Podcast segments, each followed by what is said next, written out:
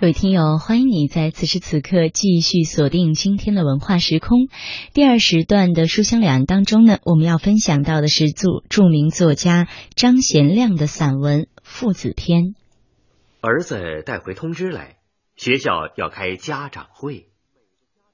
儿子再三叮嘱，每个家长都要去的。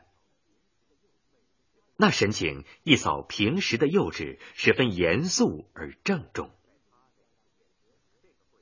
在他那个世界里，这个会无疑相当于联合国大会，是一项大事。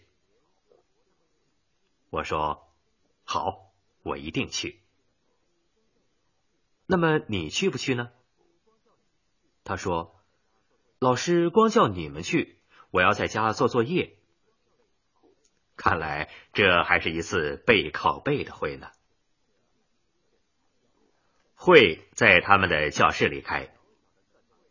夏天，小小的课堂里挤满了大人，每个人都蜷缩在自己孩子的胃里，不但身体缩小了，心灵仿佛也一下子缩小了许多。老师在讲台上睥睨着我们，我们翻开早已放在课桌上的卷子。这是孩子们期中考试的，翻的时候都忐忑不安，好像关乎自己提级升干的考卷似的。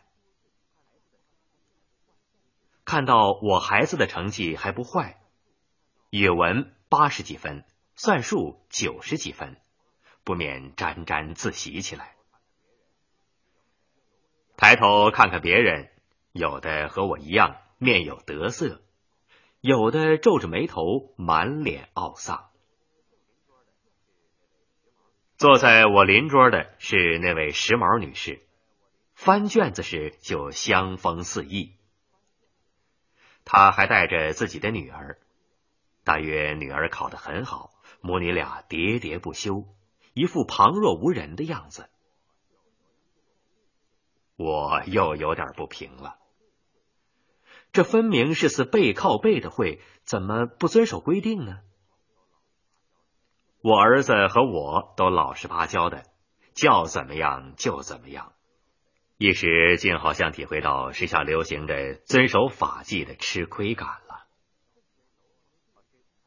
正想着，老师看人到的差不多了，叫开会，我不由自主的想起立。但看见别人纹丝不动，并没有起来致敬的意思，也就作罢。两位都是女老师，一位教语文，一位教算术。教语文的是班主任，由他主持会议。他先把我们到会的人表扬了一番，说：“你们都是关心孩子的好家长。”孩子的教育应该有学校、社会、家庭三方面配合才行，等等等等。这样的话，平时我也会说，并且肯定说的头头是道。但今天在台下听老师如此说，像是更加深了我自己的认识，不住颔首称是，又好像这道理是我先发现的。今天得到老师的赞同而心满意足似的。表扬完了，老师话锋一转，开始批评起家长来：不帮助和检查孩子做作业的，溺爱孩子的，不督促孩子学习的，放纵孩子不遵守校规的等等。虽是不点名的批评，可一下子搞得人人局促不安。当然也有无动于衷的。我想，无动于衷的人，不是好学生的家长，便是本身就是坏家长吧。而我几乎以为每一项批评都针对着自己。这倒不是说我是个好家长，这是多年形成的毛病。我至今还有在台上讲话，仍以为是做坦白交代；在台下听批评，特别是不指名的批评，总以为有我一份的感觉。有人说我做报告和演讲十分坦率，爱讲真话。其实那并非生性诚实，不过是一种强迫性的习惯而已。现在检查自己，要说溺爱孩子，我还不是过分溺爱的，弄不好也打两下，扑作教行。放纵却也没有。这孩子生来性格内向，管束紧了并不适宜。督促嘛，想起来还是喊几句的。总之，因为自己小时候就缺乏管教，到老来也没有坏的不可收拾。某些错误倒常常是人家强加给我的。真正属于我自己的思想错误，又非品质恶劣所致。相反，品质恶劣的人却与思想错误无缘。恶的巧，大奸似忠，说不定还能获得思想好的评语呢。所以，根据自己的经验，对孩子，我一向主张采取老庄的态度，顺其自然。但这分寸也难掌握，因我并不知何谓自然，又常常要用自己的模式来要求他。因而，我管孩子就是在管与不管之间，说的不好听，其实是带有很大的随意性了。嗨，给我当儿子，大概也是很难的。老师一边批评家长，一边诉说现在为师之难。两位老师要求家长注意孩子的卫生，说。夏天，五十多个孩子挤在这么一间小屋里，光气味就熏得人头疼。不信，你们在这教室里待一个小时试试看。班主任带着牢骚训我们。果然，这时我才发觉屋里弥漫着一股骚味儿。在灵与肉中，我把这种气味写成干燥的阳光味儿。那不过是美文学的修饰罢了，实际上是尿骚夹着汗臭。如此空气浑浊，一个小时尚且受不了，何况要闻好几小时，并且天天如此呢？我刚刚说那位女士香风四溢，看来是冤枉她了。她也不过是淡妆素抹，只是。在这样的房间中，不臭反成了异味了。我儿子既不爱洗头，又不爱洗澡，好多的衣服穿在他身上，三天变成了展物。还没有当文人，却已有了文人不修边幅的作风。对别的批评，我还不能肯定，这项批评无疑有我一份。看着自己穿得干干净净，不觉暗自惭愧。观察老师，两人大约都不超过四十岁，但已显得很憔悴，脸上都表现出平日的辛苦。少年早熟，中年早衰。我们的超前消费，如果仅指商品而言，还不可怕。令人担忧的是人生命的超前消费。于是，对老师们，我不由得产生一种内疚了。让孩子别散发出臭气，使老师们呼吸的空气洁净一点儿，这我还是能做到的吧。想而又想。现在做小学生也不易，孩子每天报回的家庭作业总是一大堆，到家就伏在小桌上暗读劳神。一个部级首长批阅文件也没有这样辛苦。每在后面看着他耸起瘦削的肩胛骨，就像鲁迅在药里描写的那样，成一道八字，也于心不忍。回想自己儿时，只知顽皮，寒暑假作业从没完成过，也常感生逢其时。幸亏岁数大了一点了，到底还是背靠背的会。散会后，班主任告诉我，儿子不爱说话，叫他站起来回答问题或背书，支支吾吾的总不开口，十分腼腆。却也没说身上有臭的话。我想，关于腼腆的问题，等他长大了，自然会改变的。像我一样，到一定岁数，脸皮就厚了。但我不知道这是好还是不好。总之，还是随他去吧。在家长会上挨了老师的训。又同情老师，想使老师呼吸的空气洁净一点所以我就很注意儿子的卫生。孩子自小不爱理发洗澡，上幼儿园的时候，为了省事儿，只好给他留了一个所谓的妹妹头。不知道的人还以为她是个女孩子，向别人解释却说这是日本男孩流行的发式。这既是自我辩解，又有点为亲者讳的意思，也常带嘲讽的想：等他到了要交女朋友的时候，自己就会爱干净漂亮起来。到那时，恐怕成天头疼的倒是供不应求于香波香皂、名牌时装之类了，因而也随他头发乱长。我自己小时候也不爱理发，那时小孩的发饰一律是和尚头，虽不用刀刮，但坚硬的金属推子直接贴在嫩皮细肉上拱，滋味也难受。理发总有一种受制于人、令人摆布的感觉。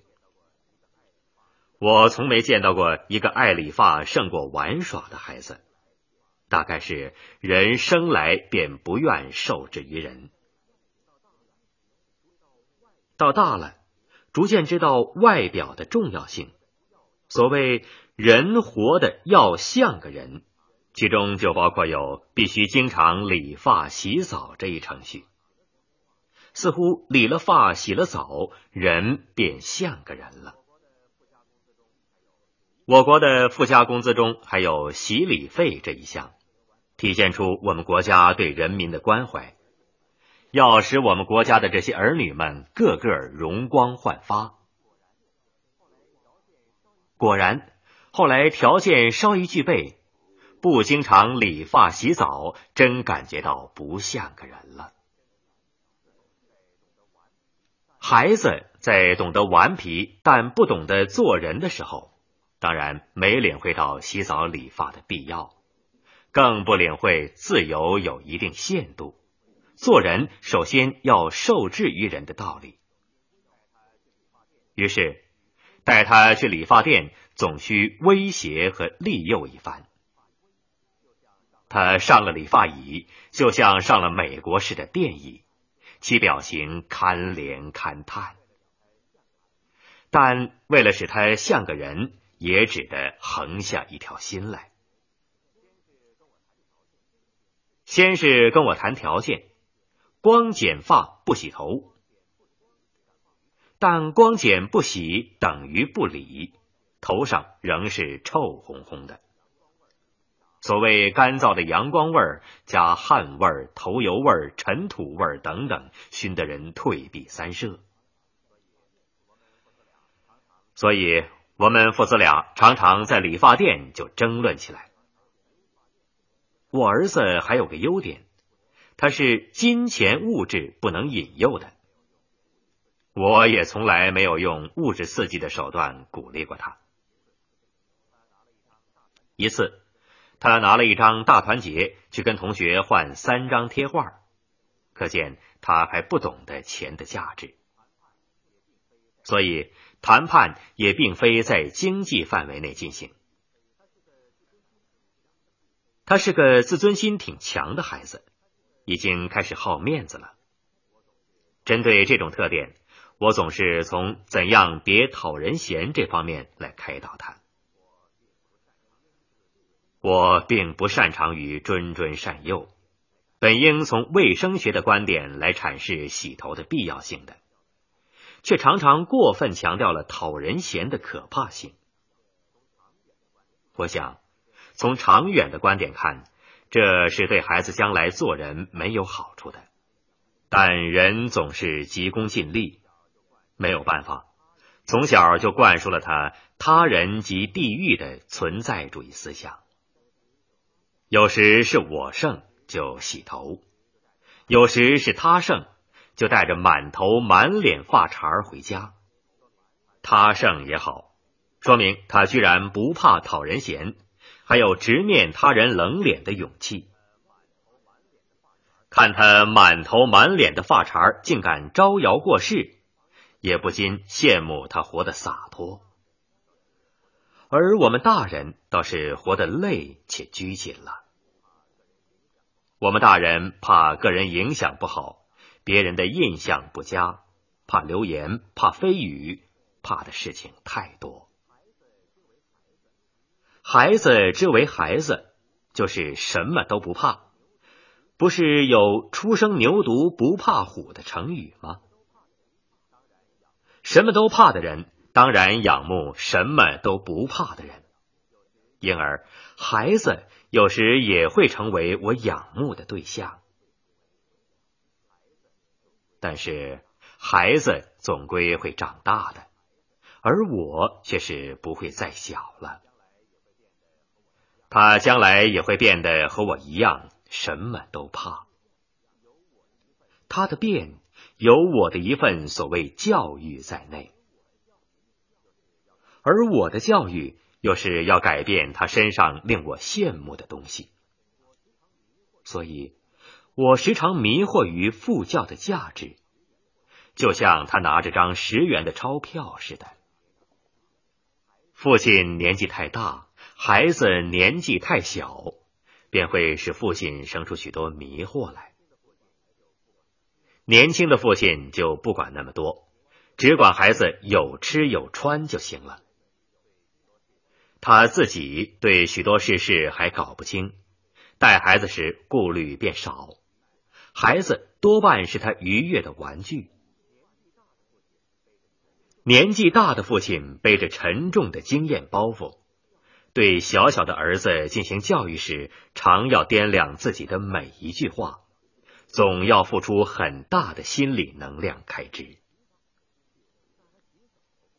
但带他洗澡却有不同，替他擦背，翻过来调过去摆他瘦小的胴体，会想起老托尔斯泰描写安娜抱着他儿子时，感受到一种生理上的愉悦之用语精确。家里虽有卫生间，可是浇热水麻烦，冬天。我们都是到公共澡堂去洗，牵着儿子的手，儿子拎着盥洗用具，一边走一边聊，或是争辩洗头不洗头的问题。还没进澡堂，就好像已经热水淋身，遍体温暖了。有时我们到政府设的内部澡堂，有时去商业性的澡堂。后者设有雅座，父子俩独占一间。这时，孩子与我都有浑然无见的感觉，代沟也不存在了。不是他变大了，而是我变小了。人生最大的快乐，莫过于重新体验到儿童的快乐。平时怕他身上脏，这时反觉得他越脏越好，在他身上搓下的泥垢越多，就感到收获越大。洗出一澡盆污水，简直有一种丰收的愉悦。然而，遗憾的是，它逐渐、逐渐的要大起来。几年以后，它就不会再和我共洗一个澡盆了，更不用我替它搓澡了。真是人生的乐趣越来越少。听众朋友，张贤亮的散文《父子篇》就请您欣赏到这里。父子之情乃人之常情，作家也概莫能外。不同寻常的，只是在血缘的亲密之中，又多了一份精致的生命认识。此文做成两年之后，作家又写道：仅仅两年时间，大人的变化并不明显，孩子却已有大人模样。